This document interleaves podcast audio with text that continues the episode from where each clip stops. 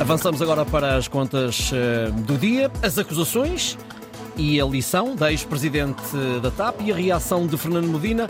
Helena Garrido, viva, bom dia. Olá, bom dia, Ricardo. A pergunta é simples: quem é que tem razão? Bom, uh, eu diria que ninguém tem razão.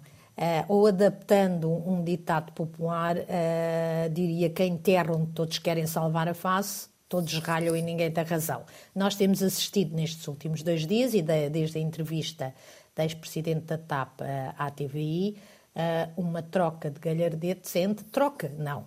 A Presidente da TAP não voltou a reagir, mas acusações da ex-Presidente da TAP, especialmente ao, ao, ao Ministro das Finanças, e a reação do Ministro das Finanças a dizer que tudo aquilo que ela disse era, era, era, era falso.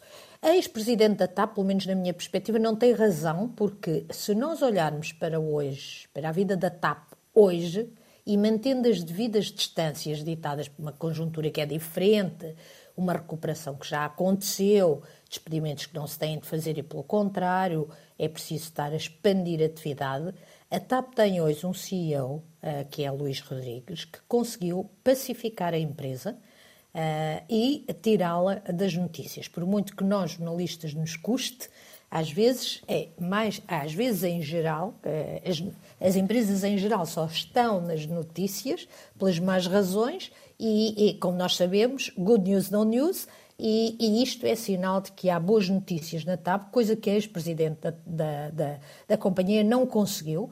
Uh, estava em conflito constante com os trabalhadores e, e, hoje a TAP vai fazendo o seu caminho. O governo também não tem razão, porque atirou para cima da ex-presidente uma responsabilidade que foi, obviamente, sua, a de pagar aquela indenização de 500 mil euros, não à, ex-secretária de Estado e ex-administradora, que, eh, como é óbvio, nenhum presidente de uma empresa pública, muito menos de uma empresa como a empresa, como a TAP, tão exposta politicamente, eh, iria o presidente, por, muito, por muita falta de qualificação política que tivesse a ex-presidente da TAP, iria pagar uma indenização destas sem autorização uh, do governo. O, o, o, Ricardo, o caso da TAP mostra bem como é que é, é de alto risco liderar uma empresa pública com uma alta exposição mediática, se não se tiver sensibilidade política. Não é por acaso que a CEO da TAP diz agora, a, a lição, para responder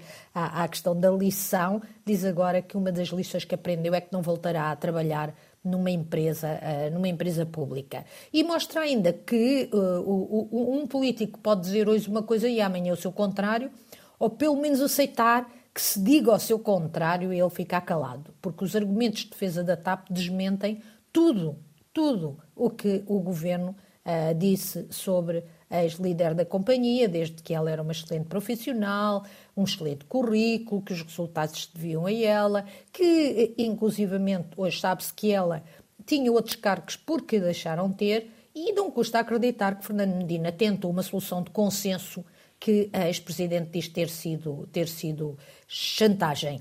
Ricardo, com elevada probabilidade, aos 3.200 milhões de euros uhum. que, pelo menos, temos a TAP, o dinheiro está lá, mas a TAP também está, vamos ter de juntar uns milhões, se não mil milhões, uhum. uh, este eu pede 5.900 milhões para a pagar, uh, para, para ser uh, a indenização uh, nos tribunais. Espero que por aqui também se tenha aprendido a lição. No programa eleitoral, só o PSD é que diz que tem intenção de, de privatizar, privatizar a TAP.